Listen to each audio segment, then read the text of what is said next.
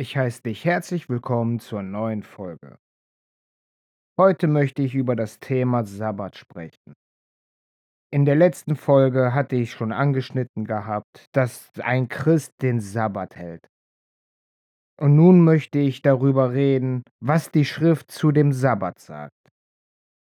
Ob ihr ihn in Zukunft haltet oder nicht, ist eure Entscheidung, aber biblisch gesehen gehört er zu unserem Glaubensleben dazu. 2. Mose 20 sind die zehn Gebote. Der Sabbat beginnt bei Vers 8. Gedenke des Sabbattages, dass du ihn heiligst. Vers 9. Sechs Tage sollst du arbeiten und alle deine Dinge beschicken. Vers 10. Aber am siebten Tag ist der Sabbat des Herrn, deines Gottes. Da sollst du kein Werk tun, noch dein Sohn, noch deine Tochter, noch dein Knecht, noch deine Magd, noch dein Vieh, noch dein Fremdling, der in deinen Toren ist. Vers 11. Denn in sechs Tagen hat der Herr Himmel und Erde gemacht und das Meer und alles, was drinnen ist, und ruhte am siebten Tag. Darum segnete der Herr den Sabbattag und heiligte ihn. Wir sehen im Vers 10, das Wichtige ist, dass keiner in unserem Haus arbeitet. Und es heißt immer Arbeit. Und es gibt einen Unterschied zwischen dem, was die Juden halten, nämlich so gut wie gar nichts an dem Tag machen, und was in der Schrift steht. Aber schauen wir mal weiter, was die Schrift sonst noch sagt. Denn drei Kapitel später, im Kapitel 23, Vers 12, finden wir wieder den Sabbat. Da steht, sechs Tage sollst du deine Arbeit tun, aber des siebten Tages sollst du feiern, auf dass dein Ochse und Esel ruhen und deiner Magd Sohn und Fremdling sich erquicken. Alles, was ich euch gesagt habe, das haltet. Und anderer Götter Namen sollt ihr nicht gedenken, und aus eurem Munde sollen sie nicht gehöret werden. Da heißt es also wieder Arbeit. Acht Kapitel später, also Kapitel 31, Verse 12 bis 17, finden wir wieder zum Thema Sabbat. Und der Herr redete mit Mose und sprach, sage den Kindern Israel und sprich, haltet meinen Sabbat, denn derselbe ist ein Zeichen zwischen mir und euch auf eure Nachkommen dass ihr wisset, dass ich der Herr bin, der euch heiligt. Darum so haltet meinen Sabbat, denn er soll euch heilig sein. Wer ihn entheiligt, der soll des Todes sterben. Wer eine Arbeit darinnen tut, des Seele soll ausgerottet werden von seinem Volk. Sechs Tage soll man arbeiten, aber am siebten Tag ist Sabbat, die heilige Ruhe des Herrn. Wer eine Arbeit tut am Sabbattage, soll des Todes sterben. Darum sollen die Kinder Israel den Sabbat halten, dass sie ihn auch bei ihren Nachkommen halten zum ewigen Bunde. Er ist ein ewig Zeichen zwischen mir und den Kindern Israel. Denn in sechs Tagen machte der Herr Himmel und Erde, aber am siebten Tag ruhte er und erquickte sich. Also auch hier finden wir wieder die Bezeichnung Arbeit. Wenn wir jetzt wieder vier Kapitel weitergehen, nämlich zum zweiten Mose Kapitel 35, Verse 1 bis 3 lesen.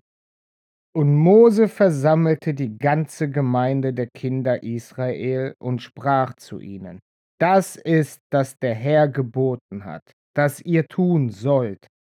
Sechs Tage sollt ihr arbeiten, den siebten Tag aber sollt ihr heilig halten, einen Sabbat der Ruhe des Herrn. Wer darinnen arbeitet, soll sterben. Ihr sollt kein Feuer anzünden am Sabbattage in allen euren Wohnungen. Jetzt finden wir, nachdem wir mehrfach gehört haben, gelesen haben, dass wir nicht arbeiten sollen, finden wir jetzt einen Anhaltspunkt, was als Arbeit gewertet wird, nämlich Feuer anzünden. Wenn wir jetzt in 4. Mose Kapitel 15 springen, Dann können wir in den Versen 32 bis 36 lesen.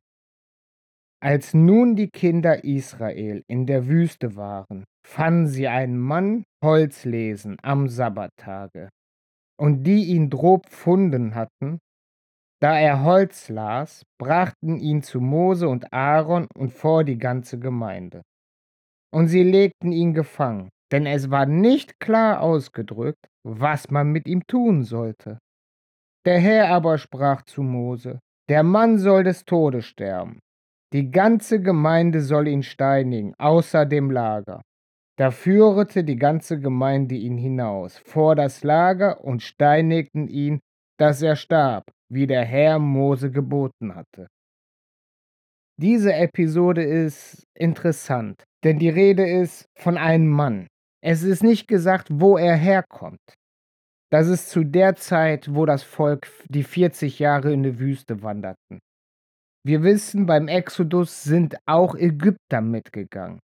Wir finden auch in den Büchern Mose immer wieder Hinweise, dass es Kinder zwischen israelitischen Frauen, ägyptischen Männern gab, zwischen israelitischen Männern und ägyptischen Frauen. Und wir können davon ausgehen, wenn die Ägypter mitgegangen sind, denn zu der Zeit der Plagen schien Ägypten ja nicht mehr lebenswert zu sein, dann sind nicht alle Ägypter mitgegangen aus Überzeugung, um an dem Herrn zu glauben. Das heißt also, aufgrund dessen, dass da nicht steht, dass der Mann zu irgendeinem Stamm gehörte oder dass es nicht war, können wir nur spekulieren, wer oder was der Mann ist.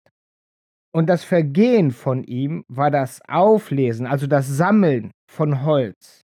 Das ist also wieder ein Hinweis, was Arbeit ist. Es wird nicht gesagt, was er mit dem Holz vorhatte. Ob er es einfach nur auf Vorrat haben wollte, ob er damit ein Feuer machen wollte oder was auch immer. Das ist eine Sache, die ist sehr schwer zu begreifen. Die Juden gehen davon aus in ihren Überlieferungen, dass dieser Mann sich freiwillig praktisch als Märtyrer, als ein Exempel geopfert hat. Ihm sei angeblich bewusst gewesen, dass er gesteinigt werden wird und deswegen hat er sich geopfert, damit die Leute, die Mitmenschen sehen, was passiert, wenn man ungehorsam ist. Diese Interpretation ist für mich nicht nachvollziehbar, denn es steht ja geschrieben, und sie legten ihn gefangen, denn es war nicht klar ausgedrückt, was man mit ihm tun sollte. Wenn es also nicht klar ausgedrückt war, woher sollte er dann wissen, dass er gesteinigt werden soll? Aber das ist wieder ein anderes Thema. Man kann jetzt interpretieren, weil seine Abstammung nicht benannt ist, dass es ein Fremder war. Einer, der zufällig in der Wüste lief, oder ein Ägypter, der mit ausgezogen ist, oder ein Nachkommen von einer Mischehe, oder vielleicht auch, wo beide Eltern vom Gottesvolk abstammten und er sich einfach dagegen entschied, dem Gott gehorsam zu sein. Aber das soll jetzt nicht das Thema sein. Wenn wir jetzt zurückspringen in 2. Mose, Kapitel 16, dann finden wir die Geschichte mit dem Mana oder Man. Und deswegen fange ich jetzt bei Vers 19 an. Und Mose sprach zu ihnen, Niemand lasse etwas davon über bis morgen.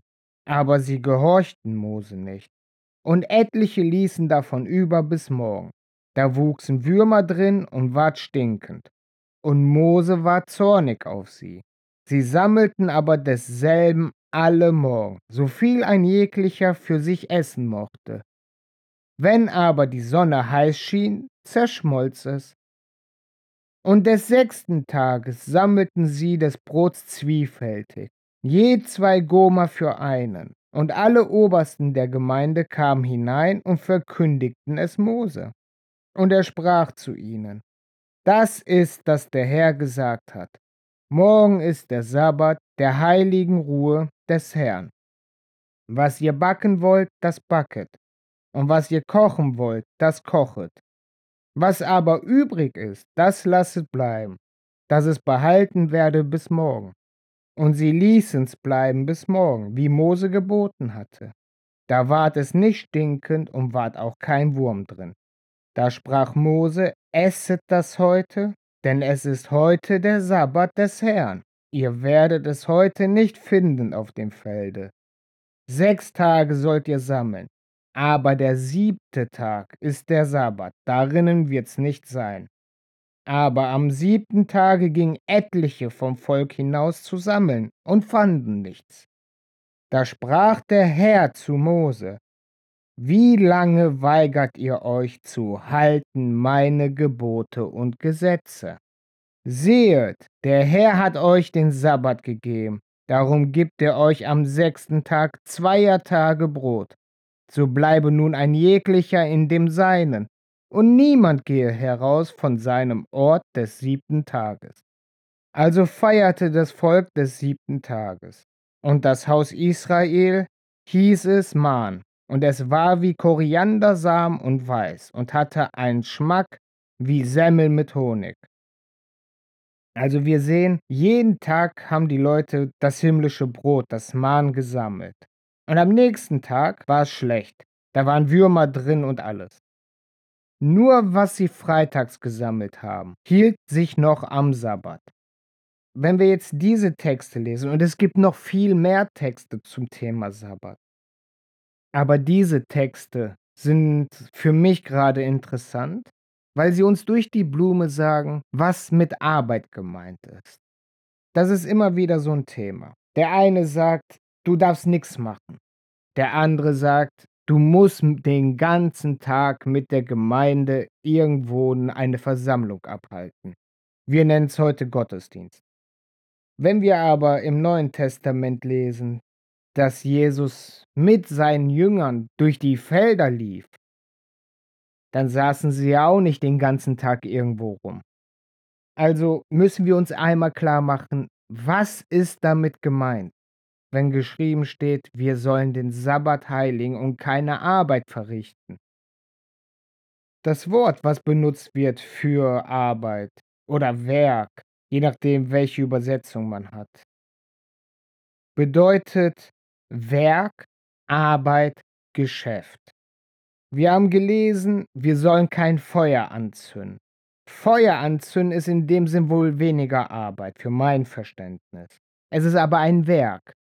Wir schaffen etwas. Da ist etwas wie Holz oder irgendein Brennstoff und wir schaffen ein neues Werk. Das gibt auf einmal Wärme ab. Arbeit ist alles das, was uns zum Leben dient. Wir gehen sonntags bis freitags oder montags bis freitags zu unserem Job, machen unsere Dinge, die wir zu tun haben und bekommen unser Geld dafür. Und dieses Geld benutzen wir ja in der Regel, um unser Leben zu finanzieren. In erster Linie Unterkunft und Lebensmittel. Das also, um uns oder unseren Körper zu erhalten. Geschäfte ist alles, wo wir handeln. Warum machen wir ein Geschäft? Wir gehen in irgendeinem Supermarkt oder Discounter oder so, um Brot zu kaufen. Das ist, um uns zu erhalten. Wir machen ein Geschäft, um unser Wohlstand zu mehren, weil wir meinen, wir brauchen jetzt irgendwelche Dekorationsartikel. Wir machen ein Geschäft, wenn wir in irgendeiner Art und Weise uns bereichern.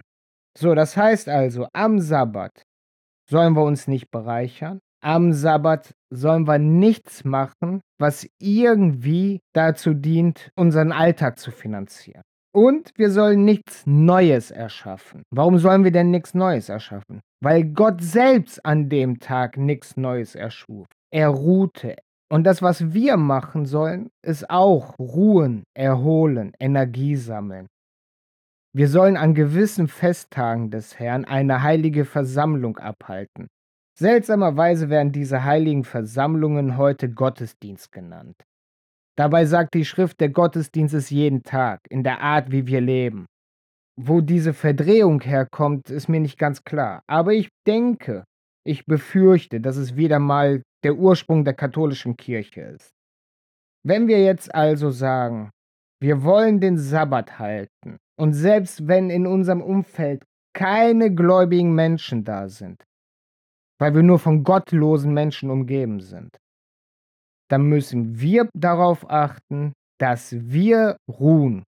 Wir dürfen uns natürlich mit Freunden, Familie, Bekannten, Verwandten treffen. Wir sollen nicht aus dem Ort gehen, wo wir am Sabbat sind, steht da. Das bedeutet aber nicht, dass wir nicht in unserem Ort wandeln dürfen.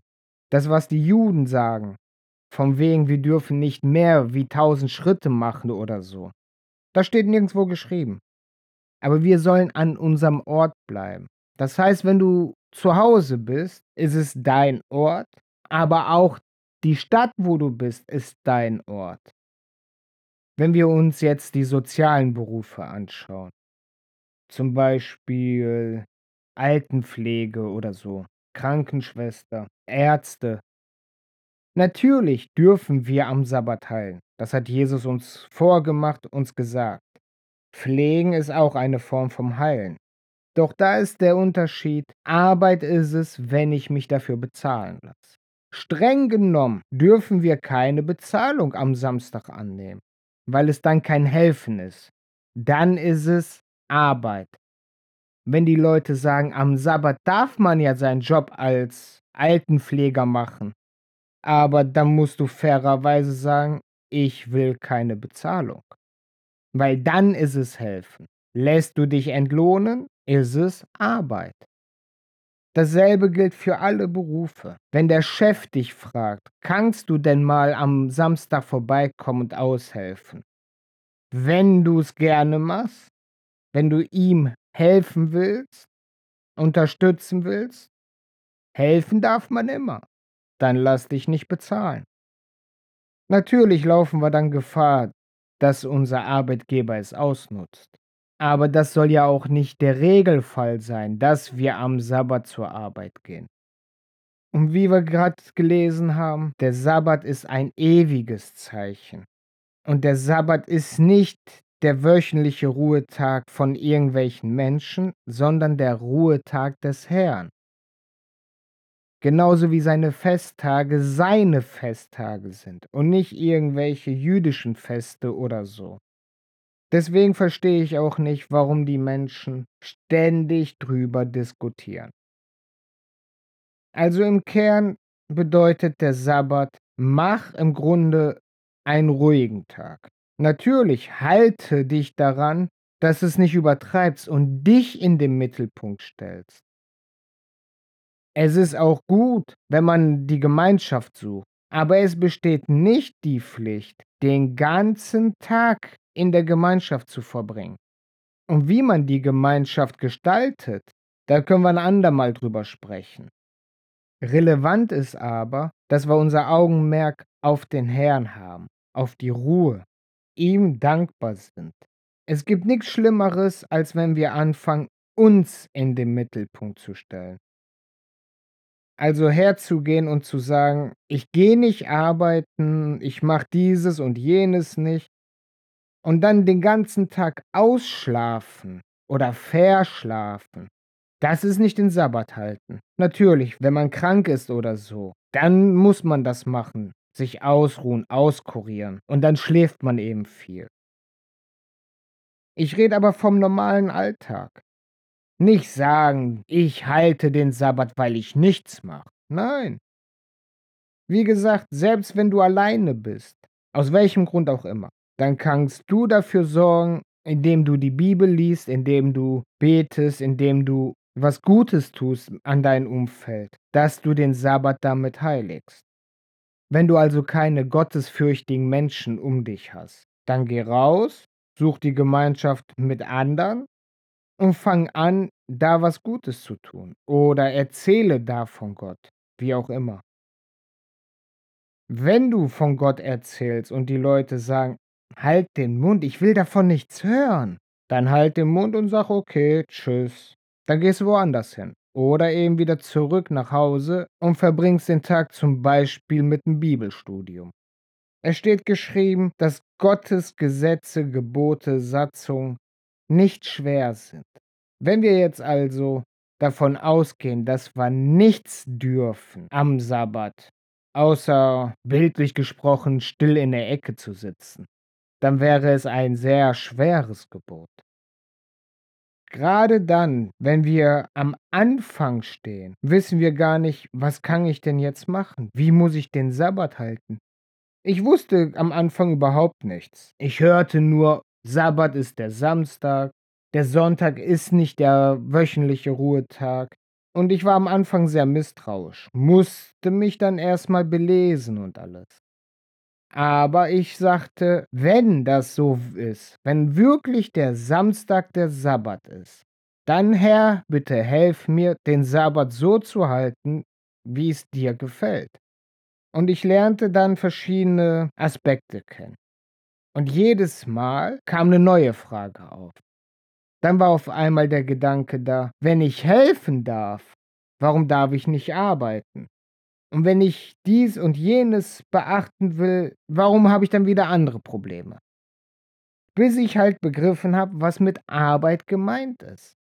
Und der Sinn, dass wir an dem Tag nicht arbeiten, ist, dass wir an dem Tag damit signalisieren, unser Dasein überlassen wir Gott. In dem Moment, wo wir nicht danach streben, selber für unser Wohl zu sorgen, in dem Moment überlassen wir es ja Gott. Und es heißt nicht, du darfst nichts essen. Du kannst alles essen, was essbar ist. Du sollst nur nix Neues schaffen.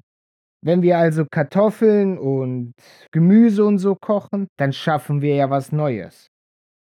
Wir können aber gerne uns 'n Brot machen und gut ist.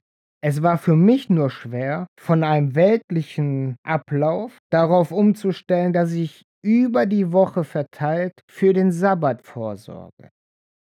Es geht nicht darum, dass wir am Freitag erst anfangen, für den Sabbat Vorbereitung zu treffen. Nein, jeden Tag ein bisschen. Manchmal gelingt es mir nicht so gut, aber es reicht trotzdem aus, den Sabbat und den Sonntag zu meistern. Denn der weltliche Lauf sagt ja, sonntags sind die Geschäfte zu. Das heißt, wir müssen dann für den Sabbat und den Sonntag Vorkehrungen treffen. Natürlich haben wir ein kleines Zeitfenster dazwischen. Das ist nämlich nach Sonnenuntergang am Sabbat, bis die Geschäfte schließen. Im Winter haben wir viel Zeit, im Sommer wird es eng, denn teilweise ist ja der Sonnenuntergang, nachdem die Geschäfte zu sind. Ich hoffe, du liest das Thema in der Bibel selber durch. Wie gesagt, ich habe nur 'ne Handvoll Verse rausgesucht zum Thema Sabbat. Da gibt es noch viel mehr. Und wenn wir verstanden haben, was die Schrift eigentlich mit Arbeit meint, nämlich wie gesagt, was Neues schaffen, etwas für unseren Selbsterhalt zu erwirtschaften oder zu erwerben oder um unseren Wohlstand zu mehren, dann wissen wir auch leichter einzuordnen, was wir dürfen und was wir nicht dürfen. Bei meiner neuen Arbeitsstelle habe ich zum Beispiel vertraglich festgelegt, dass ich am Freitag spätestens um 16:30 Feierabend habe. Damit ich noch genug Zeit habe, nach Hause zu gehen, mich fertig zu machen und entspannt in 'n Sabbat reinkomme. Mein neuer Arbeitgeber war am Anfang zwar irritiert, aber so ist das eben. Wenn wir gewillt sind, biblisch-christlich zu leben, bedeutet es eben auch, die Sabbate des Herrn zu halten. In unserer Welt ist es schwer, 'n Arbeitgeber zu finden, der sagt: „Oh, das freut mich für dich.“ Natürlich kannst du dann, äh, freitags spätestens 16:30 Schluss machen. Doch die Sache ist ja, nur aus der Befürchtung, dass man uns nicht ernst nimmt, aus der Befürchtung, dass wir einen Job nicht kriegen könnten, aus der Befürchtung, dass wir womöglich unseren Job verlieren könnten, wenn wir unserem Arbeitgeber sagen: „Ich möchte am Sabbat nicht arbeiten.“ Es zu unterlassen, das ist falsch. Wenn wir also sagen, wir wollen biblisch-christlich leben, stehen wir in der Pflicht, zum Herrn zu stehen, ihn zu bekennen und zu sagen: „Chef, ich möchte am Sabbat nicht arbeiten, weil es der Tag des Herrn ist.“ Wenn es unumgänglich ist, dass der Arbeitgeber sagt: „Ne, da kann ich mich nicht drauf einlassen. Du musst samstags arbeiten.“ Haben wir eigentlich nur 2 Optionen. Na ja, 3. Die eine Option ist wie immer, den Herrn um Unterstützung bitten. Die zweite Option ist, den Job zu wechseln. Die dritte Option, auf Bezahlung an dem Tag zu verzichten. Wie gesagt, haben wir keine Bezahlung, ist es keine Arbeit. Besser ist es natürlich, wenn man es freiwillig und gerne macht und es nicht als Zwang sieht. Siehst du es als Zwang, such dir einen anderen Job. Ich hoffe, ich habe dich zum Denken anregen können. Ich hoffe, du studierst das Thema selber in der Schrift. Und ich freue mich, wenn du das nächste Mal wieder einschaltest. Bis dann.